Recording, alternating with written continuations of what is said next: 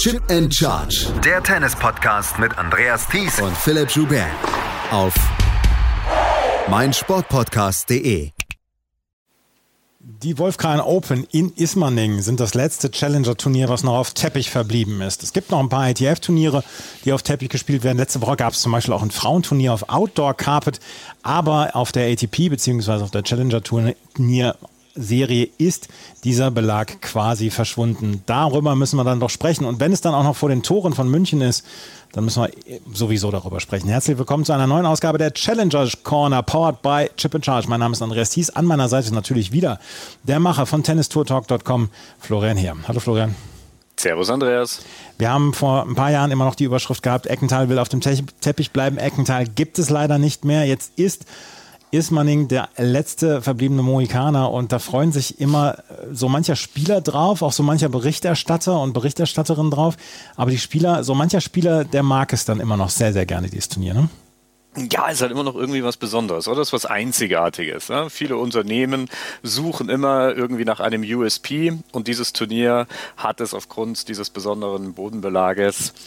Und ja, ähm, es gibt natürlich viele deutsche Spieler, die diesen Belag sehr gut kennen und natürlich auch immer wieder gerne nach, Ecken, äh, nach Eckental, wollte ich schon fast sagen, nach Ismaning immer wieder gerne kommen. Ähm, es gibt natürlich auch den einen oder anderen internationalen Spieler, der das einfach mal ausprobieren will. Ja, und ähm, ja, dann mal mit mehr oder weniger Erfolg dann vielleicht auch wiederkommt oder eben auch nicht. Man muss dazu sagen, man muss vielleicht ein bisschen erklären, dieses Teppichspiel ist ausgestorben, weil es halt dann doch ein, ein Spiel ist, was den Aufschlag Riesen bevorzugt. Und wir haben bis Ende der 90er eigentlich viele Teppichturniere auch noch Indoor gehabt. Wir haben zum Beispiel Anfang der Nullerjahre auch noch das Masters 1000 in Paris noch auf Teppich gehabt, aber dieser Belag ist dann auch ausgestorben, um ein ganz kleines bisschen mehr Action in die Ballwechsel reinzubringen. Also das ist ein sehr schneller Belag, der äh, Ball springt extrem flach ab und deswegen sind solche Leute wie Maxim Cressy vor ein paar Jahren zum Beispiel ähm, oder auch Marc-Andrea Hüßler oder auch der Sieger Antoine Bellier natürlich ein bisschen bevorzugt auf diesem Belag, weil sie mit ihrem Aufschlag durchkommen. Und auch Maximilian Marterer mit seinem Linkshänderaufschlag war hier in der letzten Woche in Ismaning sehr stark im Vorteil, weil da haben so, mancher Gegner hat dann so gedacht, ja, was soll ich hier eigentlich machen gegen den Aufschlag? Maxi Marterer, der ins Finale gekommen ist und dann am Ende obwohl er kein einziges Break zugelassen hat im gesamten Turnier, nicht das Turnier gewonnen hat, ähm, war, war in guter Form in der letzten Woche. Wir haben leider kein Interview mit ihm, aber äh, darüber möchte ich gerade noch sprechen, über Maxi Matera. Der hatte wirklich eine fantastische Woche dort. Ja, und ist auch einer, der, wenn ich es richtig im Kopf habe, auch im Eckental, als es noch ein, Ten äh, ein Teppichturnier war, auch da schon mal gewonnen hat. Mhm. Also der fühlt sich auf diesen schnellen Belegen sehr gut sehr wohl, ähm, ist ein Lefty, das macht die ganze Sache natürlich auch nochmal ein bisschen unangenehmer für viele Kontrahenten. Und ähm, ich glaube, das passt ganz gut. Und einer, der es auch gewohnt ist, auf solchen Belegen eben aufzuschlagen und der gehört dann eben in diese Kategorie von Spielern, die dann auch immer wieder gerne natürlich zu diesen Teppichturnieren oder zu diesem einen verbliebenen Teppichturnier noch zurückkommen. Man darf aber nicht vergessen, du hast gesagt, ähm, Matera hat die letzten Wochen eigentlich sehr, sehr stark agiert und ähm, hat da unter anderem ähm, schon einige Halbfinals gespielt gehabt, Tulln, Alicante war mit dabei. Also das heißt, auf unterschiedlichen Belegen auch erfolgreich war. Das, was ja dann weniger darauf rückzuführen ist, dass er sich ja auf irgendeinem Belag jetzt vielleicht spezialisiert hat oder dort ein bisschen besser agiert, sondern allgemein äh, ein gutes Level in seinem Spiel wieder gefunden hat. Und natürlich dann auch unter den letzten vier in Antwerpen stand bei einem ATP-Turnier, was ihn dann natürlich auch im Weltranglistenpositionen noch sehr viel nach vorne gebracht hat. Er ist jetzt wieder unter den Top 100 zum ersten Mal seit März 2019 und steht wirklich ganz ganz kurz davor, dann auch das Hauptfeld bei den Australian Open zu erreichen, was dann ja für die meisten Spieler wirklich eine wichtige, ähm, eine wichtige Marke ist, einfach in diesem Hauptfeld schon zu stehen. Und da ist Maximilian Matera jetzt kurz davor. Er hat heute in dieser Woche hat er beim Turnier, ich glaube in Metz hat er verloren, aber ansonsten, nee, in Sofia, Entschuldigung, hat er gegen Jack Draper verloren, aber ansonsten ist die, gerade das letzte Vierteljahr von Matera extrem stark gewesen und er will auch in den nächsten Wochen dann noch ein bisschen spielen, um das dann unter Dach und Fach zu bringen. Seine Top 100 Platzierung Platzierung und dann die Platzierung dann im Hauptfeld der Australian Open. Lass uns über ein paar Spieler sprechen, mit denen du bzw. Dietmar Kasper, der Kollege von Tennis Tour Talk, gesprochen, dort gesprochen hast.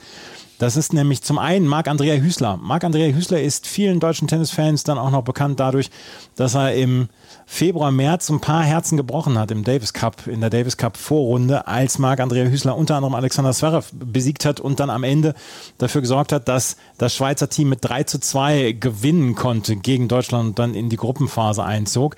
Marc-Andrea Hüßler hat hier gegen den späteren Sieger Antoine Bellier verloren und nach seinem Sieg gegen Hendrik Squire, da äh, stand er zum Interview zur Verfügung und das Interview hören wir hier. Ja, ich meine, ich habe alles schon erlebt hier in Ismaning. Ähm, ja, ich meine, wenn man gut serviert, ähm, dann, äh, ja, dann wird das Match sicher eng. Und ähm, ich meine, ich fand, äh, ja, eigentlich je länger das Match dauerte, desto besser ähm, hat er auch gespielt. Vor allem auch serviert. Ähm, war nachher nicht einfach irgendwie reinzukommen. Ähm, vor allem fühlte ich mich selber halt auch nicht, hoffentlich noch nicht on the top of my game. Aber ich meine, am Schluss ist das Wichtigste einfach irgendwie über die Ziele zu kommen. Und ich meine, ich habe auch schon 7, 6 Minuten verloren hier mit Matchbällen. Ist, ja, ist tough, aber es ist, was man, äh, ja, wenn sich, man sich anmeldet, was dann auch passieren kann. Ja. Ähm, du, du, hast ja vor drei Jahren hier gewonnen, hast jetzt inzwischen auch auf höchstem Level auf ATP gespielt. Was würdest du sagen, hat sich beim Spieler Marc-Andrea Hüßler so in den letzten drei Jahren am besten entwickelt? Ja, ist noch schwierig zu sagen. Als Spieler fühlt man das manchmal nicht so. Ähm, sicher, man physisch sicher ähm, viel Fortschritte gemacht, wenn ich mich jetzt vergleiche vor, vor drei Jahren. Aber ja, spielerisch ähm, sicher ähm, das Spiel ein bisschen mehr gefunden, was es braucht für mich. Ähm, ich habe gesehen vor drei Jahren, wie, wie, es funktionieren kann. Und dann war halt mein Ziel, äh, das irgendwie auf der ATP Tour umzusetzen, ähm, was mir teilweise auch gelingt. Ähm, aber ja, wie man sieht, jedes Match ist sehr, sehr eng und ähm, das Niveau ist einfach sehr, sehr hoch. Viele Spieler sind nah beieinander und das schlussendlich Wichtigste ist, dass man auch das Gefühl hat, dass man weiterarbeitet und weiterkommt aus einem Spiel. Und das Puzzle irgendwie erweitert. Genau.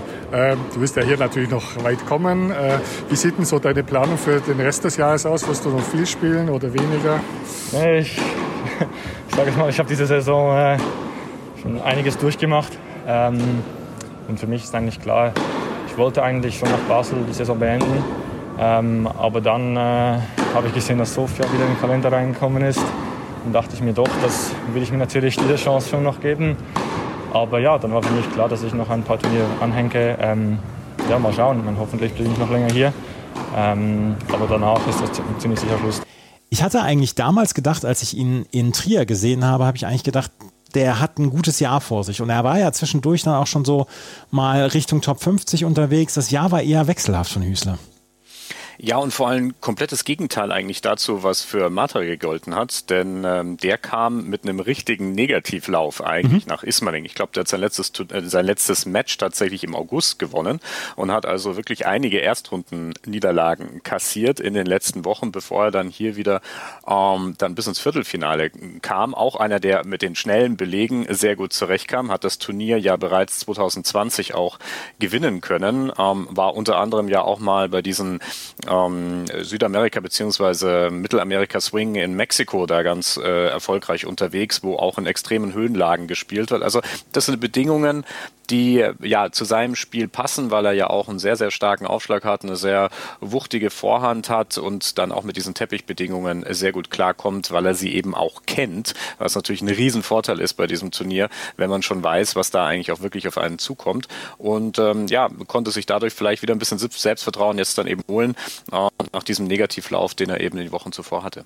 Aber er hat gesagt, er lässt die Saison jetzt mal ähm, Saison sein und bereitet sich jetzt auf das neue Jahr vor. Marc-Andrea Hüßler, du hast es gesagt, er ist so ein bisschen mit dem Negativlauf hier reingekommen und hat gegen Henry Squire auch nur ganz, ganz knapp gewonnen. 7-5 im Tiebreak des dritten Satzes. Er stand im Viertelfinale. Im Viertelfinale stand auch unter anderem Rudolf Molliker. Der hat allerdings dann sogar das Halbfinale erreicht. Dort hat er gegen den auch späteren Sieger Antoine Bellier verloren mit 6 zu 7, 2 zu 6. Aber Molleker, der eigentlich eher die langsamen Plätze genießt, hat hier ein richtig gutes Turnier gespielt. Erste Runde gegen Daniel Masur gewonnen in drei Sätzen, dann gegen Dominik Stricker von dessen ähm, ja, Aufgabe profitiert und dann gegen Alibek Kachmasov in drei Sätzen gewonnen. Und am Ende stand er im Halbfinale und er ist jetzt dann auch in einer Position, in der er dazu zur Qualifikation von den Australian Open fliegen kann. Und das ist ihm dann auch längere Zeit nicht vergönnt verwöhnt gewesen, bei Grand Slams mal wieder in der Quali zu stehen. Und darüber hat er gesprochen im Interview mit Florian Heer. Und das hört wir hier. Dann Glückwunsch. Super Match. Ähm, kannst du uns ein bisschen durchführen? Was hat den Unterschied ausgemacht? Äh, ja, es war wie die anderen Matches hier auch ähm, sehr eng. Ähm, ja, ich ähm, hatte im ersten, nee, im zweiten Satz, im ersten Aufschlagspiel von ihm ähm, drei Breakbälle. Da hätte ich es vielleicht äh, schon ein bisschen in meine Richtung leiten können, habe sie leider nicht nutzen können. Dann glaube ich nochmal ein, zwei Breakbälle gehabt. Ähm, ja, den Satz im Tiebreak verloren und dann ähm, ja, geht es natürlich weiter und ähm, habe meine Breakchancen im dritten Satz nutzen können und dann am Ende durchserviert, auch wenn das letzte Aufschlagspiel sehr eng war. Ähm, aber ja, es war nichtsdestotrotz von beiden, denke ich mal, ein gutes Match. Ähm, ich, ich habe vor allem gut serviert und das hat mir heute auf jeden Fall geholfen. Ist das immer noch so die größte Herausforderung, das Match auszuservieren? Ist das immer noch so, das ist wirklich die wahre Challenge? Ähm, ja, ähm, absolut. Ähm, es ist ein Phänomen, aber äh, es ist halt leider so, okay, gegen, gegen Wally äh, in der ersten Runde hat es bei mir gut funktioniert. Ähm, heute hatte ich auch zwei Matchbälle, 40-15. Ähm, hätte man auch einen von beiden Punkten machen können, aber am Ende des Tages zählt, wie es ausgegangen ist. Wie geht's überhaupt auf den Teppich? Also ist das was, was dir liegt? Ähm, ich spiele nicht so oft auf Teppich, muss ich ehrlich gestehen. Aber, Machen wahrscheinlich äh, wenige. Genau. ähm, nichtsdestotrotz, ähm, als ich ein kleiner Junge war, habe ich ja viel äh, auf Teppich trainiert auch. Mhm. Und ähm, ja, das kommt äh, mir dann gelegen. Und wie ich auch schon mal erwähnt hatte, habe ich ja hier mein erstes Future-Halbfinale gespielt mhm. in der Halle. Ähm, und jetzt ist es Challenger-Halbfinale. Äh, umso besser ein kleines Upgrade. Ähm, hier überhaupt auch wieder erstes Challenger-Halbfinale nach dem Titel in Prag. Ich meine, wenn man jetzt so ein bisschen schon mal die Saison vielleicht auch Revue passieren lässt, ähm, bist du ungefähr da, wie du dir das vorgestellt hast, das Jahr 2023?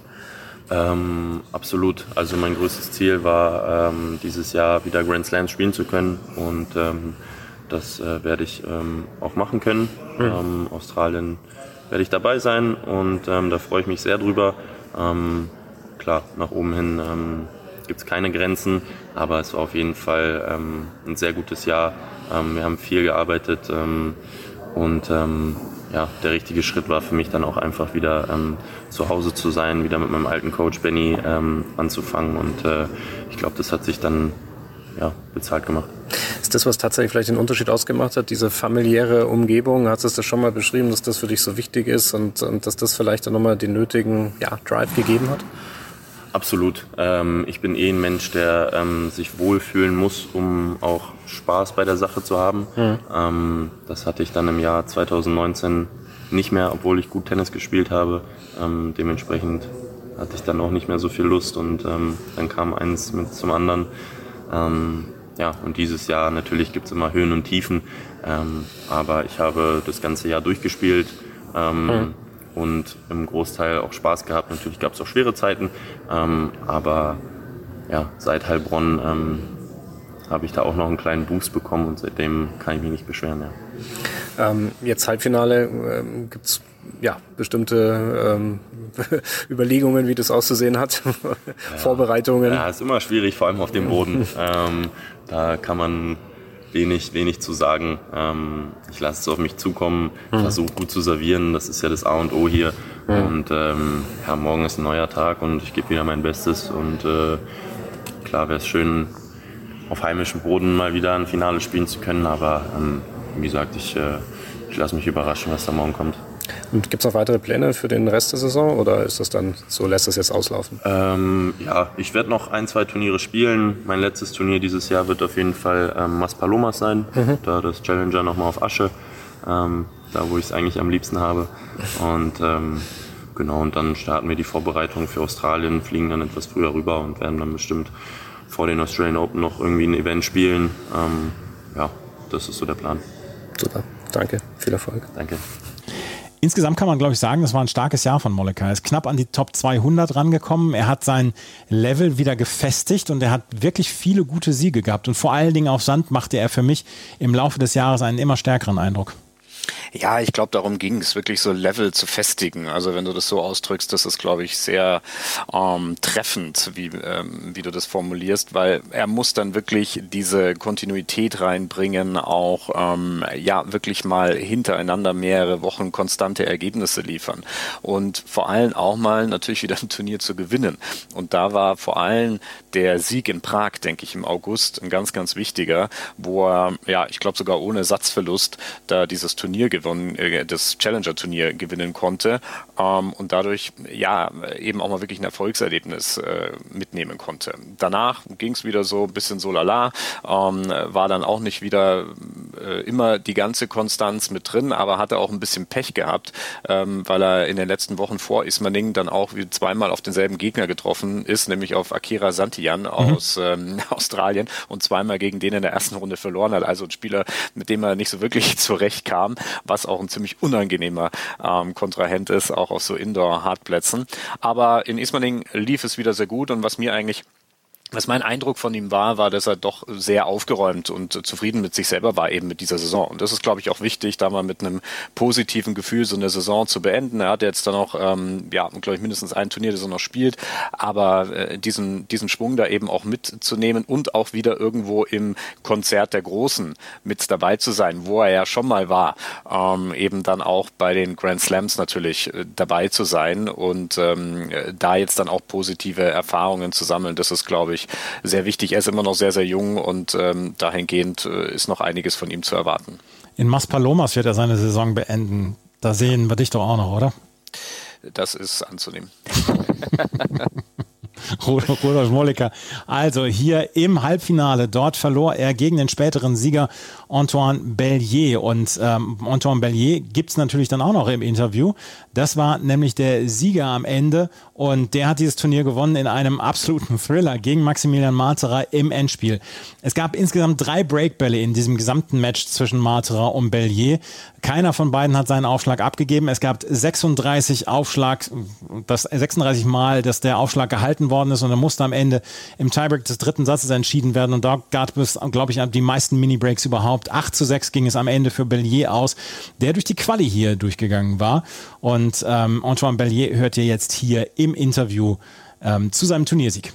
So Antoine, congratulations, uh, champion of the Wolfgang Open 2023. How does it sound to you? Sounds great. Uh, no, I came with uh, no expectation, and uh, I, at the end, like uh, I start from quali uh, again. First I title I won from quali to to winner, and same this week. So no, I'm uh, I'm, I'm really happy. I played a great level, so it's a, it's a nice feeling. Describe the special key you need for playing on the surface. Yeah, it's a few key points. I, I, I thought he could be on his way, and he, would come on my way. No, it's re it's really some some close points. But uh, yeah, you have to serve well, keep your serve, and then it's tiebreak, so it's always a 50-50. You're playing such an offensive game style. Did you start it with when you were young, or did it? Uh... No, I really push it since maybe two years when I start to, to get results, and that's the way I, I, I love to play, and uh, so so I try to to push uh, this way. Okay, thank you. Thank you. All the best. Ja, Bellier ähm, fühlt sich wohl auf den schnellen Plätzen, aber dass er hier dann einfach mal so durchgeht und dann wirklich viele gute Leute besiegt. Harold Maillot, Oskar Otte dann in der zweiten Runde, Marc-Andrea Hüßler, Rudolf Molliker und dann im Finale Maximilian Materer. Das war dann noch schon eine Überraschung. Ja, so ein typisches Dark Horse. Und mhm. äh, für ihn gilt eigentlich auch ähnlich das, was für Hüßler gilt. Eigentlich beide 27 Jahre alt, einige Parallelen, ähm, ja, äh, ähnliche Spielstil, sage ich mal, fühlen sich auf den schnellen Belegen wohl. Hat auch schon mal dieses Kunststück vollbracht, wenn ich es richtig im Kopf habe, in äh, Mexiko eben bei diesem Swing ein Challenger oder sein erstes Challenger zu gewinnen, nämlich auch aus der Qualifikation heraus. Und dass er die Teppichbelege kennt, auch das hat er bewiesen. Der hat nämlich auch schon mal ein äh, ITF-Turnier Turnier in Sagömin äh, gewonnen vor einigen Jahren. Also da auch die Erfahrung schon mitgebracht, sich auf diesem Belag ganz gut auszukennen und daher ja einen, den man äh, da auf jeden Fall auf dem Zettel haben sollte, auch wenn er aus der Qualifikation rauskam und wie gesagt, auch das hat er ja schon mal geschafft. Ähm, also das ist immer einer, da muss man bei solchen Aktionen und bei solchen Belegen und solchen Konstellationen dann auch aufpassen. Antoine Bellier also gewinnt dieses Turnier in Ismaning, die Wolfkran, Wolfkran Open bei Tannenhof. 2023. Wir können am Ende sagen, es war ein sehr gutes Turnier, oder? Sie hatten, ähm, sie hatten ein paar Zugpferde dabei, Dominik Stricker, der jetzt leider aufgeben musste gegen Rudi Mollecker, aber ansonsten Maximilian Materer, der durch das Turnier gegangen ist, auch Max Rehberg, der äh, hier das Viertelfinale erreicht hat, zwei gute Siege insgesamt am Ende hatte, vor allen Dingen seinen Sieg gegen Maxim Cressy. Wir haben Oscar Ortiz Comeback äh, gesehen, der auch mal wieder ein Match gewinnen konnte, also insgesamt ein richtig gutes Turnier, könnte man sagen. Ja, ich glaube, äh, das ist immer so eine spannende Geschichte. Wer kommt tatsächlich nach Ismaning? Also wer traut sich auf den Belag, der mhm. nicht da war? Ähm, wer möchte es einfach mal ausprobieren? Wer kommt nie wieder? Ja, es gibt auch welche, die verweigern dieses Turnier natürlich aufgrund des Belages. Das muss man auch sagen. Ähm, aber die Deutschen kommen, was natürlich wichtig ist für die Veranstaltung an sich. Und ich glaube, es war vom Zuschauerzuspruch her auch wieder ein Rekordjahr, was da aufgestellt wurde. Und man darf ja nicht vergessen, ähm, also Wer den Hintergrund äh, da nicht kennen sollte, dieses Turnier gibt es seit 2017 und als es in den Kalender eingeführt wurde, war eigentlich ja schon die Regelung, dass ähm, Turniere und Challenger-Turniere auf Teppichboden eigentlich, die jetzt neu dazukommen, nicht mehr zugelassen werden. Und man hat das quasi als Ausnahme gemacht, weil Ismaning damals in dieser Woche das einzige Turnier in Europa war. Und dann haben sie gesagt, naja, also gut, wenn ihr ein Turnier in Europa haben wollt, dann sind wir hier da, aber wir spielen halt auf Teppich. Und dann hat die ATP damals gesagt, ja, okay, ähm, das machen wir, weil ähm, sonst hätten wir kein Turnier in dieser Woche in Europa gehabt. Inzwischen ist das ja ein bisschen anders, weil sie ein, wesentlich mehr Turniere im Kalender sich finden. Aber das ist der Hintergrund Hintergrund, warum dieses Turnier eigentlich immer noch auf Teppich ausgetragen wurde. Ähm, wobei eben äh, inzwischen ja man die Belege angleichen möchte, Verletzungsrisiken dadurch auch ein bisschen minimieren möchte. Und äh, es ist aber, wie gesagt, immer noch eine Besonderheit und es ist immer wieder spannend, wer kommt tatsächlich. Und ähm, die deutschen Spieler oder ein Großteil dieser deutschen Spieler, die sind auf jeden Fall diesem Turnier treu und das ist dann, glaube ich, eine runde Sache für die Veranstalter. Bevor wir jetzt aufs Doppel zu sprechen kommen, müssen wir allerdings noch Oskar Otte Platz und Raum geben in diesem Podcast. Oskar Otte hat hier quasi sein Comeback gegeben nach mehrmonatiger, nach mehrmonatiger Verletzung und er hat ein Spiel gewonnen und war überhaupt erstmal froh, wieder auf dem Court zu stehen. Und das Interview mit Oskar Otte, das hört ihr hier. Ja, also erstmal allgemein vorweg natürlich mega froh, das Match irgendwie gedreht bekommen ja. zu haben. Fitness eigentlich ganz gut. Ähm, ich denke, das, was fehlt, sind jetzt Siege und Matches. Und Dafür bin ich auch hierher gekommen, bewusst. Ich habe mich für Ismaning entschieden, weil ich vor zwei Jahren gute Erinnerungen gesammelt habe und das Match definitiv heute auf Messer schneide. Und da bin ich auch ein bisschen selber stolz, dass ich das nach so einer langen Pause, Verletzungspause, auch mental wieder drehen konnte. Du sagst es, selber stolz. Man denkt vielleicht Oscar Otte, gut, jetzt ein bisschen abgerutscht, aber der viel größere Name. Aber das ist wahrscheinlich gerade aus so einem Belag gegen Burschen von hier aus der Gegend eine Monster Challenge gewesen. Ja, definitiv. Also Natürlich spiele ich gut auf Teppich, ich spiele auch gut auf Rasen, auf schnellen Belegen, aber man muss immer wieder sagen, dass besonders Teppich ein extremer Gleichmacher ist. Also ohne da jetzt irgendwie den Gegner schlecht zu reden, aber es ist einfach so, weil es so aufschlaglastig ist und es so schwierig zu retournieren. Ich glaube, ich habe anderthalb Sätze gar keinen Return reingespielt und ähm, deswegen ja, einfach froh, wieder hier dabei sein zu dürfen. Klar, im Ranking deutlich abgefallen. Vor anderthalb Jahren sah es noch ein bisschen anders aus, aber ich bleibe weiter am Ball und macht einfach mega Spaß trotzdem. Äh, ist Teppich, um wieder reinzukommen, weil es einfach nur so bam, bam, bam geht, eigentlich schwerer oder weil es so gerade um die Basics geht, Aufschlag, Return eigentlich gut? Ja, eigentlich sind es ganz gute Voraussetzungen, wieder sich, wie du es gerade gesagt hast, sich an den Basics irgendwie festzuhalten. Aber gut, ich, weiß, ich bin am Sonntag hier angereist, habe viel trainiert, im Training echt gut gefühlt. Dann ist wieder Match-Situation. Ich hatte jetzt dieses Jahr echt nicht viele Matches, auch vor allem nicht viele gewonnen. Deswegen ähm, ist es gerade auf dem Belag wichtig, die Basics gut zu halten. Klar, um reinzukommen, vielleicht nicht optimal. Ich habe vor zwei Wochen in Werken Quali gespielt. Ähm, da war auch schwierig zu spielen, direkt gegen Bonzi erst von der Quali. Ähm, von daher denke ich mal, dass es vielleicht angenehmere Belege als Teppich zum Reinkommen gibt. Aber deswegen, ich bin früh angereist, habe mich eigentlich gut vorbereitet und bin sehr ruhig geblieben heute mental. Das glaube ich auch ausschlussgebend war ähm, Richtung Tiebreak eben das Mentale. Kann man sich dann an sowas hochziehen wie, hey, ich bin der Erfahrene, der Abgezocktere oder denkt man an sowas dann nicht und entweder man hat die Ruhe oder eben nicht?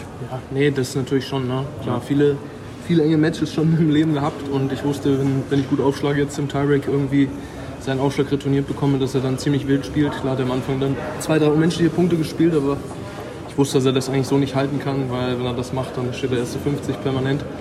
Von daher, klar, ich habe versucht, ruhig zu bleiben und dann sehr gut serviert, Passe, Service-Winner. Und einfach versucht, dann wieder den Ball reinzuspielen. Ich denke, das ist auch ein sehr wichtiger Aspekt, vor allem auf dem Belag hier. Allgemein zu, zu morgen, auf dem heute aufbauen? Ja, ich denke mal schon. Ne? Wieder, das wird definitiv ein anderer Spielertyp sein. Ich weiß, dass er gut auf Rasen spielt, auf Teppich auch, großer Lefty, aber ich trainiere, ich trainiere zu Hause mit zwei großen Lefties, deswegen weiß ich eigentlich schon, was auf mich zukommen wird. Und allgemein die, die Challenge, jetzt wieder annehmen, vielleicht über die Challengers, ist das mental was, was man sich erstmal klar machen muss nach so einer Pause oder? Nee, überhaupt nicht. Also das habe ich immer wieder gesagt. Ich habe jetzt selbst, ähm, ich habe letzte Woche mir sogar ein iPin gemacht, weil ich äh, Ende des Jahres noch 225 am Monatstier gemeldet habe, falls es vielleicht noch irgendwie eng wird für Australien. Aber das habe ich eh schon immer gesagt und so ein Typ bin ich gar nicht, wenn es schlecht läuft. Äh, nee, ich spiele kleineren Turniere nicht. Auf gar keinen Fall, ganz, ganz im Gegenteil. Ich freue mich einfach wieder hier zu sein und wenn ein paar Punkte Ende des Jahres fehlen, dann fliege ich auch gerne nach Monastir für zwei Wochen und ich habe da überhaupt kein Problem mit. Deswegen macht Tennis einfach viel zu sehr Spaß, um da irgendwie eitel oder penibel zu sein. Danke. Gerne. Alles Gute. Ja, danke dir. Ein Spieler, der diesem Turnier sehr treu ist, weil er es immer gewinnt, wenn er dabei ist, das ist André Begemann. Schöne Überleitung auf das Doppelturnier, auf das wir noch zu sprechen kommen müssen. Weil das gewann André Begemann mit Sriram Balaji im Finale gegen Konstantin Franzen und Hendrik Jebens, so ein bisschen die Shootingstars des deutschen Doppels in diesem Jahr. Mit 7 zu 6 und 6 zu 4 gewann Balaji Begemann und Begemann hat zum dritten Mal hintereinander dieses Turnier gewonnen, wenn er angetreten ist. Ähm, er hatte 2021, 2022 ist er nicht angetreten, 2021 mit Igor Jelenay und 2020 mit David Pell ist er angetreten und jetzt mit Sriram Balaji und dort hat er jedes Mal den Titel gewonnen. Und im Interview mit ähm, Florian Heer teilt er auch mit, dass er zwischendurch nicht zurückgetreten war, dass er einfach mal gesagt hat, ich brauche mal eine kleine Pause, aber das hört ihr jetzt. Ja, erstmal Glückwunsch. Ähm, Einzug ins Finale wieder. Das war auch eine ziemlich heiße Begegnung hier, glaube ich, kann man sagen, oder? Ja, vielen, vielen Dank. Dass, äh, ja, jede Begegnung ist irgendwie brisant auf Teppich. Da geht so, ra ja, so rasend schnell, hätte ich fast gesagt. Ähm, von daher ähm, sind wir natürlich überglücklich, dass wir im Match dann irgendwie einen Punkt mehr zwei Punkte mehr machen konnten. Aber ja, gegen den Weltklasse Doppel muss man so sagen, ähm, noch vor ein paar Wochen äh, Viertelfinale, äh, Viertelfinale US Open gespielt da spürt man schon, dass die Jungs halt ein paar Matches äh, einfach mehr äh, gespielt haben als ich die letzte, letzte Zeit. Aber äh, du, wir haben gut mitgehalten, sind super happy, macht mega Spaß hier zu spielen, auch vor den Leuten. Und von daher echt freuen wir uns auf morgen. Ja. Das hast du schon angesprochen. Ähm, du hast eine kleine Pause eingelegt. Und so kannst du uns ein bisschen updaten, was da passiert ist in der Zeit. Ach du, äh, ich, ähm, mein letztes Turnier war tatsächlich Ismaning. Ich habe Ismaning gewonnen, ähm, habe mich im Finale schon sehr schlecht gefühlt, habe danach Corona, das, lange, das hat sich lange gezogen. Ähm, habe dann wieder angefangen im neuen Jahr, hatte dann das zweites Mal Corona und dann waren fast schon fünf, sechs Monate um, habe dann mich entschlossen, ein Protected Ranking zu nehmen. Und ähm, ja, äh, in, in der Zeit war es dann einfach auch für mich nicht mehr möglich, so richtig zu reisen. Ich habe ein paar andere Projekte dann angenommen zu Hause. Ich wollte einfach ein paar Sachen zu Hause machen, die ich, für die ich eigentlich die letzten 15 Jahre keine Zeit hatte. Ähm, Kannst du da ein paar Beispiele nennen, was das war? Äh, ja, einfach einen, einen guten Freund, äh, mit dem jeden Samstag um, äh, um 11 Uhr Tennis gespielt, äh, einfach äh, just for fun.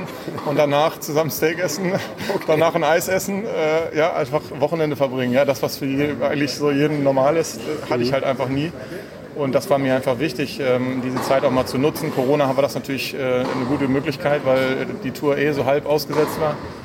Und dann habe ich gesagt, irgendwann äh, will ich auf jeden Fall zurückkommen. Jetzt habe ich zwölf Möglichkeiten gehabt, äh, zwölf Protecteds mit so einer alten, so einer Durch Durchschnittsranking von vor zwei Jahren. Und ähm, ja, wir sind jetzt äh, zusammen in der Bundesliga gespielt mit dem Baller in Palmengarten. Haben uns ein bisschen kennengelernt. Das hat gut geklappt. Jetzt haben wir Bratislava gewonnen. Bin natürlich überglücklich. Jetzt stehe ich schon wieder, jetzt bin ich schon wieder konkurrenzfähig und freue mich jetzt auf jedes Turnier, was ich spielen kann, wo ich, wo ich äh, ja, einfach fit bin. Und es macht mir einfach unheimlich Spaß. Ich habe eine andere Perspektive bekommen, so ein bisschen auf den Tennissport und auf die Tour. Und das hat mir persönlich halt einfach geholfen. War wichtig in der Zeit. Ja. Mhm. Äh, weil, wenn du gerade gesagt hast, eigentlich habe ich mich auch ganz gut gefühlt, wenn ich jetzt nicht auf der Tour war und habe mal so das Leben genossen, eben nicht vielleicht die ganze Zeit zu reisen und so weiter. Ja, hat man dann nicht auch irgendwann mal den Punkt, wo man sagt, na, jetzt brauche ich es eigentlich auch nicht mehr. Aber war die Motivation dann zurückzukehren irgendwie größer, oder? Ja, ich liebe tatsächlich den Tennissport einfach. Das war immer der Grund, warum ich habe früher Fußball und Tennis gespielt und irgendwann habe ich mich für Tennis entschieden und ich liebe es einfach und ich mache das einfach mit sehr viel Leidenschaft. Nur man darf nicht vergessen, dass wenn man wirklich einfach über 10, 15 Jahre auf der Tour reist, dass es dann irgendwann nicht nur dein, dein, deine Leidenschaft ist, dann wird es dein Beruf und dann hat man wenig Zeit zu Hause. Es wird sehr mhm. stressig, man hat diese Höhen und diese starken Tiefen auch und ähm, dann vergisst man manchmal, wie viel Spaß man eigentlich hatte, warum man eigentlich angefangen hat. Und das war für mich unheimlich wichtig. Ähm, in der Zeit habe ich einfach wieder den Spaß äh, zum Tennis gefunden. Ich habe nicht jeden Tag trainiert, ich habe eher so ein, zwei Mal die Woche trainiert. Ich habe äh, mich fit gehalten, das ist mir unheimlich wichtig, einfach für die Gesundheit. Und dann habe ich das peu à peu wieder gesteigert. Dieses Jahr habe ich dann im April wieder angefangen, habe erstmal einen Aufbau gemacht mit meinem Physio, Fitness, damit ich mich direkt verletze. Das ist dann leider trotzdem passiert. Ähm, habe dann beim Start äh, mich leider verletzt, hatte war sechs Wochen dann nochmal raus. Hm. Aber ähm, ja. Was war das für eine Verletzung? Oder? Ich habe Muskelfaserriss in, okay. Äh, in, in, Mailand beim Turnier mir, mir zugezogen, hat war dann sechs Wochen raus, konnte äh, keine Bundesliga spielen, nur die letzten hm. zwei Spiele. Ja, ich habe genau, das hat mir gut getan und ähm, ja, genau bisschen überrascht ist dann auch, wie schon gesagt, Partislava gewonnen, dass dann auf Anhieb gleich wieder so super funktioniert? Ja, klar, viele schreiben dann, wow, Wahnsinn, krass. Ähm, ja, also ist mit Sicherheit nochmal was anderes im Einzel, ja, weil man natürlich einfach dann nochmal ein ganz anderes Fitnesslevel haben muss und weil die Regeneration natürlich im Doppel schon ein bisschen ein, äh, schneller geht, weil die Matches kürzer sind. Bin ich trotzdem 39, dass es so schnell geht, hätte ich trotzdem selber nicht gedacht. Ich habe es natürlich mal gehofft, dann haben gesagt, oh, Level ist gut, super, ja, hört sich ja alles gut an, aber wenn du keine, keine Matches gewinnst, dann, dann hast du ja nicht diese Selbstverständlichkeit. Ich wusste schon, dass ich mitspielen kann, natürlich, aber du brauchst halt letztendlich die Siege, um wieder dich auch so wohl zu fühlen und Selbstvertrauen zu haben. Und deswegen war ich natürlich auch überrascht, dass es in Bratislava auch gegen echt gute Teams, hier gegen Jebens und, und äh, Fansen mhm. und gegen echt gute Teams, die, die einfach das ganze Jahr zusammenspielen, dass wir die schlagen konnten. Und jetzt haben wir wieder, oder habe ich so ein bisschen ja, den Braten, nee, wie sagt man? jetzt habe ich wieder noch mehr Lust bekommen, Lust mehr bekommen, zu spielen. Ja. Und vor allem auch, ein, äh, auch sofort auf Anhieb ja auch wieder einen guten Partner gekommen, äh, bekommen. Ich kann mich erinnern, wir haben mal das letzte Mal in Heilbronn gesprochen, mhm. da hast du sehr ausgiebig und sehr interessant darüber gesprochen, wie, wie schwer das eigentlich auch tatsächlich ist, eigentlich wirklich einen Doppelpartner ja. zu finden. Ähm, du hast gesagt, ihr habt euch über die Bundesliga wahrscheinlich dann äh, kennengelernt. Ja, totaler, also Zufall jetzt nicht, weil wir, er, er, wohnt ja, also der Baller, der wohnt ja in Frankfurt, in mhm. Hochheim. Wir trainieren zusammen beim, mhm. beim Alex Waske, ähm, wenn wir beide da sind immer gemeinsam, das ist schon ein Zufall. Dann spielen wir zusammen für Palmengarten Frankfurt im Verein. Ich habe ihm dann, als wir zweimal gut gespielt haben, äh, in der Bundesliga gesagt, hier, wenn dein Partner irgendwann oder du irgendwann keine Lust mehr auf deinen Partner hast, dann ruf mich an. Ich will entweder nochmal mit einem spielen, mit dem es unheimlich Spaß macht und wir irgendwie eine Perspektive haben, oder halt wirklich mit einem Team reisen, wo ich einfach diesen Spaß habe. Und bei ihm ist es so, dass er einfach zum einen natürlich ein richtig gutes Ranking hat, ein super Typ ist auch noch und ja, rief er mich irgendwann an, ich konnte es gar nicht glauben, sagte, ja, mein Partner irgendwie, der will sich von mir trennen. Ich dachte, also ich bin bereit, ja. Wenn ich noch ein paar Schuhe finde, dann können wir gerne wieder spielen, ja. Und jetzt letzte Frage in Nein, ich bin dankbar, dass er mich angerufen hat, weil sonst wäre ich mit Sicherheit heute nicht hier, um ehrlich zu sein, ja. ja. Jetzt in Ismaning ähm, die Chance auf ja, einen dritten Titel eigentlich hier. Hier gefällt es dir richtig gut, oder? Sehr gut, ja. Ich bin jetzt hier, was habe ich, äh, elf Matches hintereinander umgeschlagen. Ich habe noch nie drei Challenge oder drei Turniere in einem Ort äh, gewonnen. Ein paar Mal schon zwei, aber noch nie drei. Das war irgendwie so ein Mini-Ziel, als ich hierher gekommen bin. Von daher ja, habe ich die Chance morgen gegen ein sehr gutes Team wieder. Aber du, also ich denke, ich habe am meisten Matches hier gewonnen die letzten drei Jahre und daher sind wir aber trotzdem keine Favoriten. Ja. Super, ich wünsche trotzdem viel Erfolg und vielen Dank. Ja, danke. Ja. ja, ich war wirklich davon ausgegangen, dass er seine Karriere beendet hat und war ganz überrascht, als er dieses Jahr dann wieder kam. Ja, das ist schon eine ziemlich kuriose Geschichte ja. von André Begemann. Das muss man ganz klar sagen. Also man muss das nochmal, äh, vielleicht nochmal kurz aufarbeiten. Also Oktober 2021, Begemann gewinnt die Wolfgram Open. Ich glaube sein, wenn ich das richtig gezählt habe, das ist gar nicht so einfach, 29. Titel war das auf der Challenger Tour. Und dann folgte eine Pause. Und so wie du gesagt hast, eigentlich keine ähm, ja, äh, offizielle Rücktrittserklärung oder sowas oder gesagt hat, ich möchte jetzt einfach nicht mehr Tennis spielen, es, äh, es reicht, sondern er war eigentlich mehr oder weniger weg. Und ähm, das waren dann über 20 Monate, bis er dann tatsächlich Mitte diesen Jahres wieder gekommen ist, hat sich dann, ähm, wie er im Interview auch gesagt hat, in, bei einem Turnier dann nochmal relativ, äh, ja, gleich nochmal verletzt, äh, war also wiederum mhm. äh, ein paar Wochen raus und dann jetzt ähm, schon vorher ein Turniersieg und jetzt in Ismaning wieder zurückgekommen, um dort wiederum erfolgreich zu sein. Also das ist schon eine ziemlich kuriose Story und ähm, es ist ihm auf jeden Fall zu gönnen, denn ähm, man hat auch gemerkt, ihm macht das richtig Spaß und ähm, jetzt mit Balaji auch eben ein Partner an seiner Seite zu haben, mit dem er dann regelmäßig auch ähm, aufschlagen kann, ist natürlich hier die Basis dafür, auch wirklich erfolgreich zu sein. Und die beiden scheinen sich also auf und außerhalb des Platzes wunderbar zu verstehen. Und ähm, ja, dahingehend ist einem Comeback, wenn man so will, eigentlich steht da nichts im Wege. Und ähm, ja, hoffen wir das, dass er das ins nächste Jahr übertragen kann. Was ich ganz interessant fand, war, wie er dann noch so beschrieben hat, wie man so nach einem Partner sucht. Und so Sriram Balanchi sagen, sag mal, du, wenn du mit Krach hast oder so, dann ruf mal an. Und ja, genau. Also äh, das war ja auch, ich, in einem Interview kommt das ja auch raus und wir haben mit André Wegemann vor ein paar Jahren mal, ja. ich glaube während des Neckar Cups eben mal gesprochen in Heilbronn, wo er das mal erklärt hat und gesagt hat, naja, also ich muss da so ungefähr mein Telefonbuch hier aufschlagen und muss eben schauen, wie ich dort einen Partner finde, weil es ist ja auch nicht immer Gott gegeben, dass irgendeiner dort gerade da ist, mit mhm. dem ich dann ähm, das gleiche Ranking habe und vor allem die gleichen Turniere spielen kann. Und ähm, das ist, wie gesagt, eine sehr gute Voraussetzung, dass er eine Konstante an seiner Seite hat und das hilft natürlich, klar. Aber auch wieder zurückzukommen, ähm, natürlich hat er trainiert, ist ja klar, aber auf zurückzukommen und innerhalb ähm, ja, kürzester Zeit eigentlich gleich wieder einen Turniersieg zu erringen und mit Ismaning jetzt eigentlich ja zwei Challenger-Turniere ähm, zu gewinnen, also das hat ihn selbst überrascht, das hat man ähm, festgestellt, zeigt aber natürlich auch, ähm, was für eine Klasse er als Doppelspieler doch auch tatsächlich immer noch hat.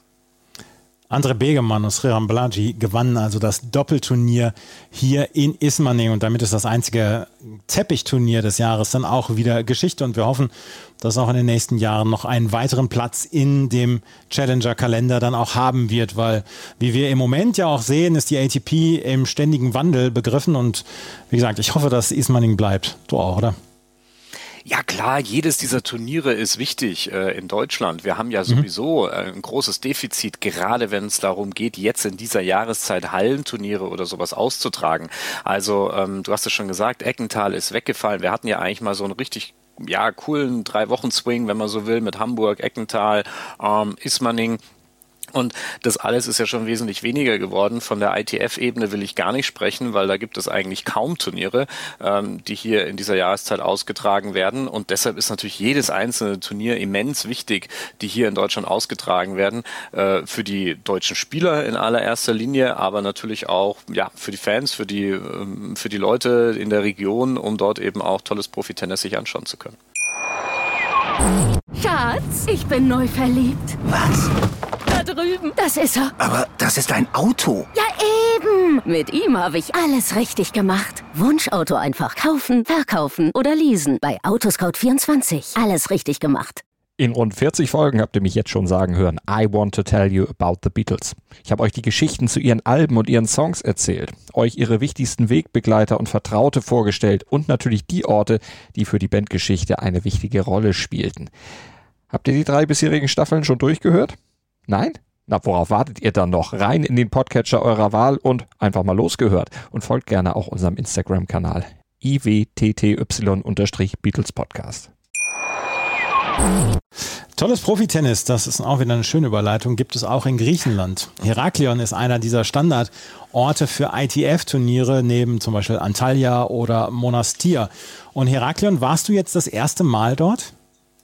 Äh, ich war zum äh, ich war tatsächlich zum allerersten Mal auf Kreta und damit natürlich auch zum ersten Mal in Heraklion. Und ähm, du hast es gesagt, es gibt so ein paar Turniere, die in diesem, die in diesem Profi-Tennis, Pro-Circuit, ja so einen richtigen Legendenstatus schon irgendwie haben, muss man sagen, ähm, weil dort fast über das ganze Jahr hinweg eigentlich immer die Möglichkeit besteht, irgendein Profiturnier ähm, daran teilzunehmen. Und das sind vor allem, denke ich, denkt man da an so Orte wie Monastir, man denkt an Sharm el-Sheikh, ähm, ähm, Antalya halt. Antalya, danke, ja. genau, äh, fehlt noch. Und in Griechenland ist es eben auch ähm, Heraklion, früher dieser berühmte Litos Beach, wo ähm, eigentlich alleine die Turniere ausgetragen wurden. Und ähm, jetzt ist mit diesem Nana Golden Beach Club ein ja, zweite, ähm, ein zweites Venue, eine zweite Resort, Ferienhotel mit dazu gekommen und was dazu auch wieder führt, dass gerade jetzt im Herbst, ähm, ja, ich glaube insgesamt äh, vier Wochen, wenn nicht sogar noch länger, äh, auf Kreta Turniere ausgetragen werden. Es ist ja auch schönes Wetter auf Kreta und das Essen ist gut und die Leute sind nett und so. Ich könnte mir das wohl auch vorstellen, wäre ich Profi-Tennisspieler. Ja, und das Interessante, und das muss man ehrlicherweise sagen, also ich wollte ja schon immer mal diese Monastir Sharm el-Sheikh-Geschichte machen. Ich habe das noch nie gemacht. Ich habe das immer nur von ähm, den Spielern gehört, die dort natürlich angetreten sind und habe mir dort so ein paar Geschichten erzählen lassen. Und naja, die waren jetzt ehrlich gesagt so ein bisschen durchwachsen. Also natürlich auf der einen Seite freut man sich, dass man da Turniere austragen kann. Auf der anderen Seite sagt man, naja, so übermäßig luxuriös ist das Ganze jetzt auch auch nicht, aber gut, ist halt ein ITF Pro Circuit Turnier, muss man halt sagen. Aber als ich hier in diesem äh, Resort war, muss ich schon sagen, das war schon sehr besonders, weil äh, man da schon ja sehr, sehr Wert darauf gelegt hat, dass da auch eine gute Atmosphäre ähm, insgesamt ähm, äh, es gibt. Also äh, die direkt natürlich ein Hotel mit dabei, ein Fünf-Sterne-Hotel, aber man hat eben auch in einer Tennisakademie, ähm, die im Übrigen auch von einem ähm, Deutsch, äh, von einem Deutschgriechen ähm, geführt wird, ähm, dort äh, auch ein extra Gebäude ähm, errichtet, um eben auch diese internationalen Profiturniere ausrichten zu können. Denn es ist nicht nur ein Männerturnier, das sind auch Damenturniere, die dort stattfinden. Und man hat also quasi die Räumlichkeiten dafür auch extra geschaffen. Das ist alles sehr neu. Man hat es äh, in diesem Jahr zum zweiten Mal erst ausgetragen mit einem sehr, sehr ähm, ja, aus, äh, ausgiebigen und sehr groß angelegten Fitnessraum, ähm, der natürlich damit zum Hotel auch mit dazu gehört, die aber die Spieler eben dort mit benutzen können. Und ich glaube, das macht die Sache sehr, sehr angenehm für die Akteure dort vor Ort und unterscheidet sich vielleicht auch ein bisschen von diesen ähm, ja, anderen Ferienressort-Turnieren. Aber den direkten Vergleich, den muss ich selber noch antreten, aber von dem, was ich gehört habe, mag das vielleicht so sein. Du hast es auf jeden Fall aus erster Hand erfahren von Matthew William Donald. Matthew William Donald, wenn man dann fragt, welches ist denn die Nationalität, wo kommt er her? USA oder Australien oder Großbritannien? Nein, er kommt aus Tschechien, weil er hat eine tschechische Mutter und einen neuseeländischen Vater. Und das wird er im Interview dann auch noch erklären. Und da wir davon überzeugt sind, dass ihr von dem Namen in den nächsten Jahren noch was hören werdet, haben wir natürlich das Interview hier mitgebracht, beziehungsweise hat Florian das Interview mitgebracht. You heard him here first. Matthew William Donald, der das Finale dort erreicht hat. Und er erklärt, was er so macht und was er so möchte dann auch in den nächsten Jahren. Das alles hier im Interview. No, um, obviously not the result you were looking for at the final, but I think it was a yeah good week for you, wasn't it? Oh yeah, for sure. Um, I wasn't expecting this before the tournament. If somebody said they'll be in the final, uh, I'll take it. Uh, I'll sign the paper right away because uh, the, this tournament is very, very strong. Very, very good players playing it, um, and yeah, I'm a bit. I'm a bit disappointed from how this final went today, but um, yeah, the, my opponent he played uh, unbelievable today. So yeah, respect for him. You took this uh, junior entry. Is this uh, anything that you're happy about? That you have the chance to enter juniors level tournaments?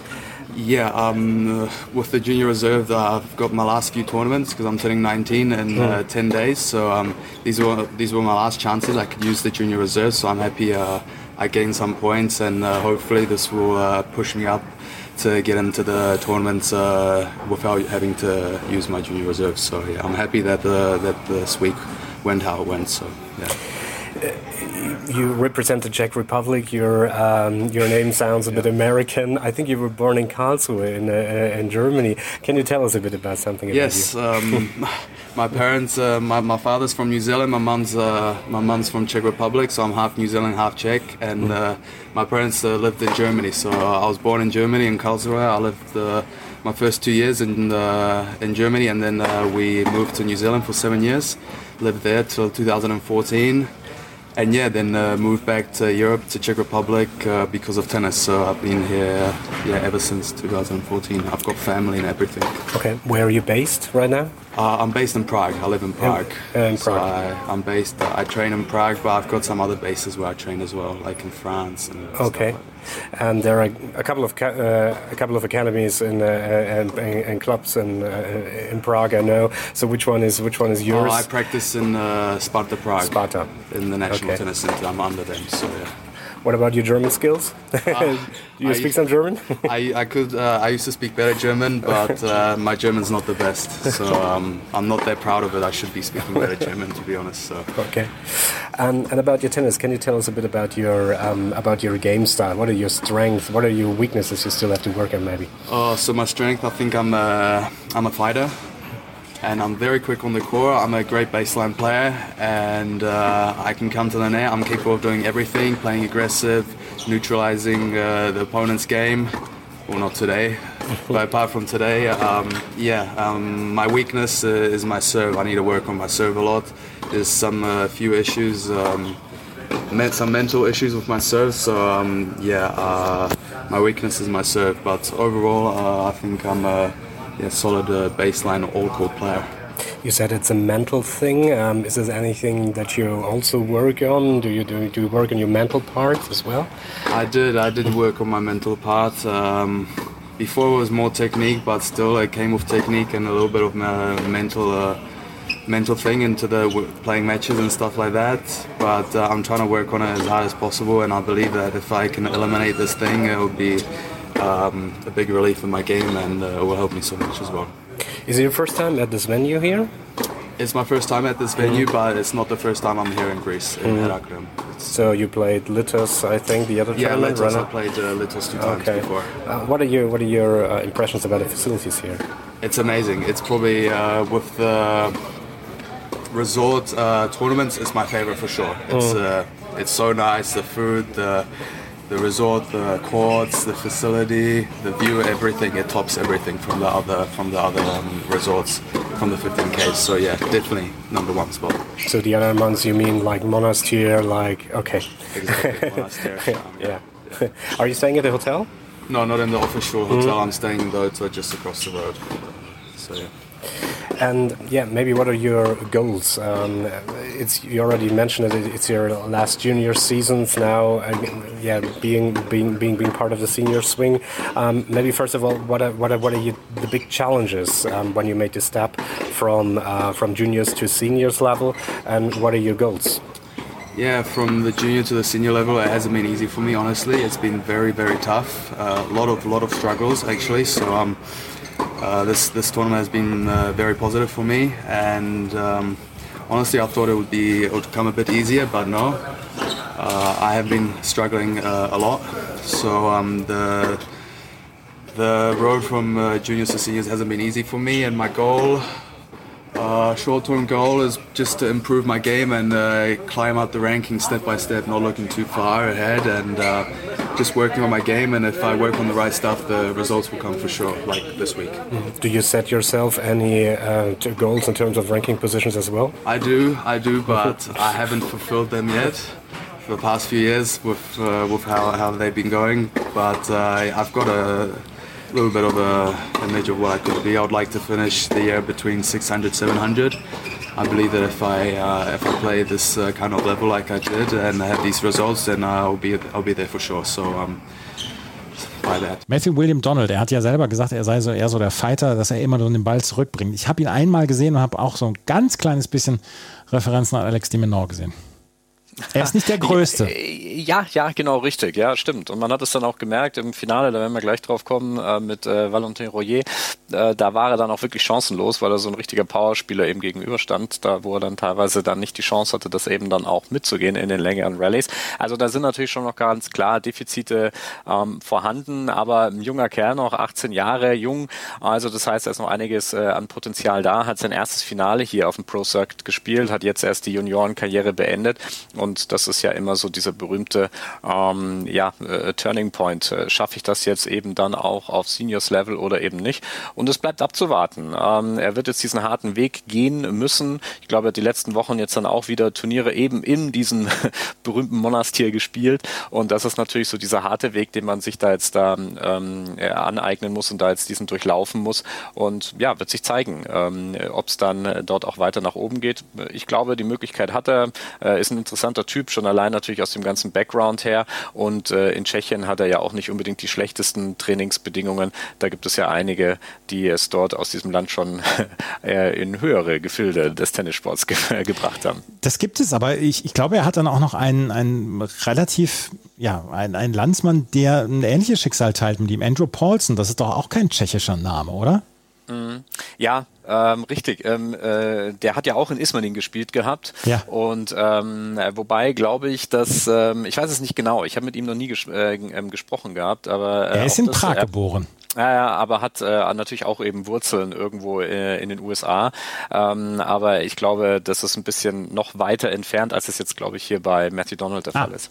Ja. Weil ich glaube, dass der eben äh, der tatsächlich ja eben auch in äh, Neuseeland äh, eben mit aufgewachsen ist. Ähm, bei Andrew Paulson bin ich mir da nicht ganz sicher. Ich glaube, dass der mehr in Tschechien verwurzelt ist. Aber wie gesagt, das äh, kann ich jetzt gar nicht genau sagen. Auf jeden Fall, Matthew William Donald stand im Finale und er verlor im Finale Valentin Royer. Der ist schon ein bisschen weiter in der Weltrangliste nach oben gekommen. Der steht schon unter den Top 400, hat dieses Turnier gewonnen und auch den wollen wir natürlich hier nochmal hören im Interview mit Florian hier. Is it for you uh, often the case that you have problems to adapt to new surfaces? Because um, yeah, is it is it anything that's that's difficult for yeah, you? Yeah, sometimes uh, it's hard to adapt. Uh, Mhm. You know, um, honestly, uh, I've I've been struggling. Like when I'm passing from hard court to clay court, it's okay. But when Mhm. it's hard clay court to, to hard court, Mhm. now it's the, the it's a big big deal because uh, I have to you know the the um, physically it's not the same uh, effort. You know, it's Mhm. more violent. Uh, the the effort is more intense. You know, uh, because it's shorter. Shorter um, uh, game, but but it's more intense. So yeah, Mhm. it's it's hard. Is it your first time here at this uh, resort? Yeah, first time here in this resort. I've been two years ago or three years ago after COVID uh, Mm. at the other one. Litos? my- yeah, Litos, Mm. but it's my first time. Okay. What are your impressions about the, the facilities here? Yeah, good facilities. Honestly, uh, I mean it's a bit expensive, of course, because it's a, it's a five-star hotel. But Yeah. but uh, honestly, yeah, really good. uh, Really good. Are you staying in the hotel? view- yeah, I'm staying Yeah. in the hotel. But the, the view, the, the, the venue is, is amazing. Yeah. Honestly, it's amazing. The, the facilities are brand new. Uh, honestly, uh, couldn't dream better for to play tennis. huh? And how will the next uh, couple of weeks look like for you? My cup, my Yeah, the next- the uh, upcoming so weeks. Next week I'm going to uh, England. Okay. Uh, Mhm. For 25k, and um, and then after that I have uh, club matches in France, Oh, uh, mhm. national uh, championship, and um, yeah, that's it. I have maybe one more uh, tournament after the club matches uh, in December um, before Australian Open, but to try and qualify. But uh, yeah, that's that, that's that's it. Perfect. Thanks a lot. All the best. Thank, you. Ale já jsem se toho obával, jsem jenom nechtěl dostat přes píčku ve finále. Ja, Valentin Rorier im Finale 6-1, 6-1 gegen Matthew William Donald ganz klar gewonnen und war insgesamt der stärkste Mann hier im Feld. Hatte auch das äh, Halbfinale sehr klar gewonnen, im Viertelfinale gegen den Österreicher Jonas Trinker gewonnen. Also der war schon, ja, da kann man sagen, er war schon der beste Spieler, der da im Turnier rumlief. Ja, und ganz ehrlich, also äh, ich bin ein richtig großer Fan von ihm geworden, muss ich ganz ehrlich sagen. Ich habe ihn zum ersten Mal gesehen in Sevilla beim äh, Challenger bei der Copa Sevilla vor ein paar Monaten.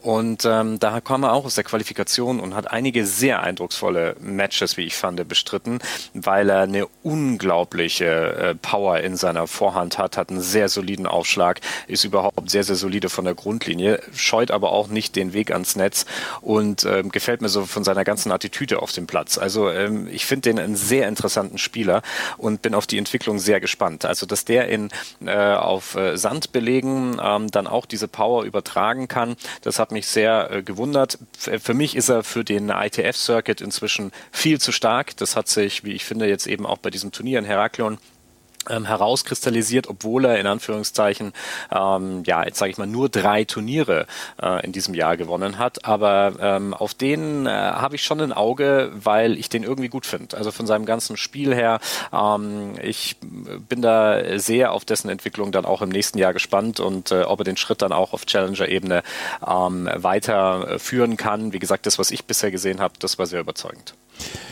Und auch ihn habt ihr hier zuerst gehört. Und vielleicht werdet ihr in Zukunft dann sagen können, ja Mensch, den habe ich, den habe ich schon mal im Interview gehört bei der Challenger Corner, powered by Chip and Charge.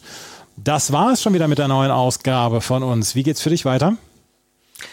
Äh, du hast es, glaube ich, schon gesagt. Äh, Mas Palomas. Ähm, ich werde allerdings noch einen, glaube ich, einen kleinen Side-Event einpacken. Ähm, gibt ein ganz interessantes Turnier noch in der Drinava, wenn ich das richtig ausspreche. Ja, in der der Slowakei. Slowakei. Mhm. Genau, und da werde ich am Wochenende wahrscheinlich noch einen kleinen Besuch abstarten und dann geht's nach Gran Canaria zum großen Abschluss für diese Saison. Ja, das ist ja doch toll. Und Tirna war, das äh, habe ich zum ersten Mal in den 80ern in der, in der Sportschau bei den Europapokalauslosungen gehört. Spartak damals. Naja. Ja, richtig. Sag es nochmal. Sag es, sag es noch einmal. Tirna war, glaube ich, hieß es damals, wurde es Ah, damals genannt. Das ist, glaube ich, auch korrekt, ja. Wir werden auf jeden Fall sicherlich noch eine Challenger Corner in diesem Jahr anbieten und ähm, vielleicht dann auch aus Las Palomas, äh, Mas Palomas, Entschuldigung. Und dann gibt es sicherlich noch mal im Rahmen unseres Jahresrückblicks dann noch ein Teil über die Challenger Tour. Das war's mit der heutigen Ausgabe der Challenger Corner. Wenn euch das gefällt, was wir machen, freuen wir uns über Bewertungen, Rezensionen bei, Inst bei iTunes und bei Spotify. Folgt uns und tennistourtalk.com auf jeden Fall bei Instagram und tennistourtalk.com sollte auf jeden Fall bei euch in den Bookmark sein. Vielen Dank fürs Zuhören. Bis zum nächsten Mal. Auf Wiederhören. Chip and Charge. Der Tennis-Podcast mit Andreas Thies und Philipp Joubert. Auf meinsportpodcast.de. Schatz, ich bin neu verliebt. Was? Da drüben. Das ist er. Aber das ist ein Auto. Ja, eben. Mit ihm habe ich alles richtig gemacht. Wunschauto einfach kaufen, verkaufen oder leasen. Bei Autoscout24. Alles richtig gemacht. Wie baut man eine harmonische Beziehung zu seinem Hund auf? Puh, gar nicht so leicht. Und deshalb frage ich nach, wie es anderen Hundeeltern gelingt, beziehungsweise wie die daran arbeiten.